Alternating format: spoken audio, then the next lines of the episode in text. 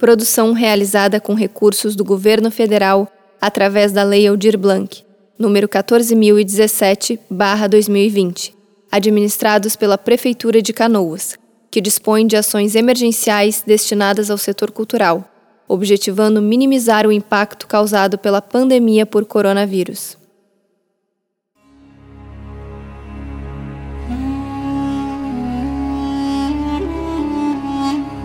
Senhor clandestino, em busca dos domínios tentaculares.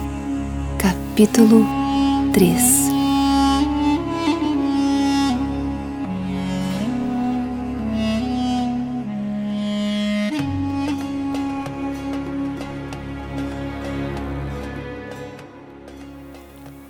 Antes de amanhecer, já havia transportado nosso material para as ruínas. Tudo nos levava a crer que aquela eram as ruínas de uma instalação no oásis. Só poderia ser Majul. Parod começou imediatamente seu mapeamento por sonar enquanto eu investigava as pistas do local.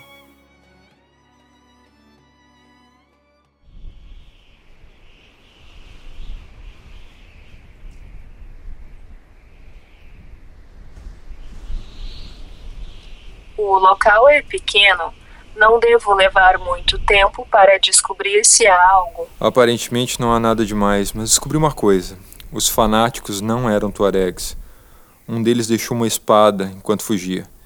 É um sabre estilo mameluco, empunhada pelas altas patentes da infantaria e cavalaria de Albion, muito antes da fundação da Federação Mundial das Nações. Esses homens não eram desse lugar e não são da força da coalizão. Quem é, afinal? Suspeito que eram o culto dos inomináveis. Não tenho informações em meu banco de dados. É um culto de adoração a Nyarlathotep, um ser cósmico que possui várias formas, entre elas a de um faraó de roupas amarelas. Eles foram banidos depois que a federação instituiu uma religião oficial. Eles também estão atrás do livro? Agora eles rivalizam com a sociedade secreta dos Kinyan pela busca do Necronomicon. E pelo jeito já encontraram. Este é o Necronomicon? Somente páginas chamuscadas da explosão de ontem. Está em latim a maior parte. Fala de rituais antigos. Parece-me muito fanatismo. Mas isto é a radicalização da fé. O princípio da fé é crer sem questionar. O fanático só o leva ao pé da letra. Onde nasce o fanatismo, morre a inteligência. Catei uma ruptura no solo onde você jogou a célula de combustível. Vou verificar. Realmente há uma rachadura aqui. É possível que haja algum tipo de solo!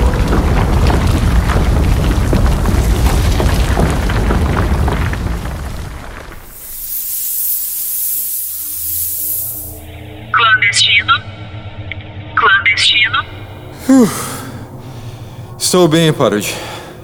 Estou numa câmara. Parece uma sala de estudos, há prateleiras e livros. E há um esqueleto sentado em uma cadeira adornada. Eu aposto que é o nosso escritor árabe. Poupe-me de suas apostas que eu te poupo do meu ceticismo. Como pode ter certeza?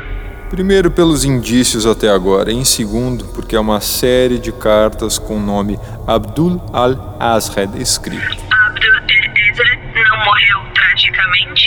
Sim. Na ficção de Lovecraft. Ele teria sido agarrado por um monstro invisível em plena luz do dia e horrivelmente devorado na presença de um grande número de pessoas. Mas eu estou vendo um cadáver inteiro e muito bem conservado à minha frente. E pelos escritos e desenhos dele, ele não era louco. O que você vê? Há desenhos de pássaros, plantas, insetos, mas principalmente há inúmeros desenhos de seres marinhos e outros que nunca vi. Abdul não era um poeta, ele era um naturalista. Se ele era um naturalista, eu devo encontrar algo por aqui. O que procura? Posso fazer a leitura. Possivelmente deve haver mais câmaras. Não precisa. Encontrei. Estava em uma estante. É o Al-Azif, o livro que deu origem ao Necronomicon. Por que um naturalista escreveria um livro de rituais? Essa é a questão, Parod. Ele não escreveu.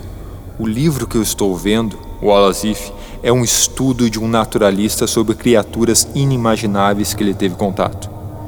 Imagina a primeira vez que um homem civilizado teve contato com uma girafa selvagem, por exemplo. Sua visão não poderia conceber aquele animal. Logo, ele alarga a realidade com o auxílio de sua imaginação. Poucos homens manteriam o pensamento científico. E é nesse terreno cinza entre ficção e a realidade que surge o misticismo. O que você pretende fazer agora? Abdul al-Hazred manteve seu senso crítico, mas seus tradutores, pelo visto, não. E qual a localização? Você não vai acreditar. É no continente perdido de Atlântida.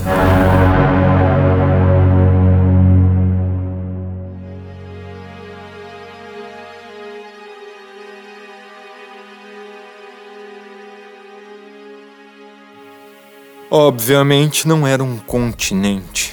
Era mais uma ilha que afundou próximo à Ibéria. O naturalista árabe era preciso. Havia colocado as coordenadas. Era no estreito de Jabal al-Tariq. Conseguimos que um barco de corsários nos levasse até o local. Confesso que achei o capitão questionável, contudo estava tão absorvido pela leitura do Al-Azif que ignorei minhas suspeitas. Como você bem sabe, Capitão Deimos, os corsários eram aliados da Federação e jogaram Parod e eu ao mar. Tentei resgatar Parod, mas ela foi diretamente ao fundo. Na tentativa cansei e perdi o fôlego. Estava prestes a me afogar quando fui resgatado por uma embarcação submersa. Dois hábeis escafandristas me conduziram para dentro e vi aquele comandante de barbas longas e postura solene em minha frente. Estava em frente ao Capitão Nemo.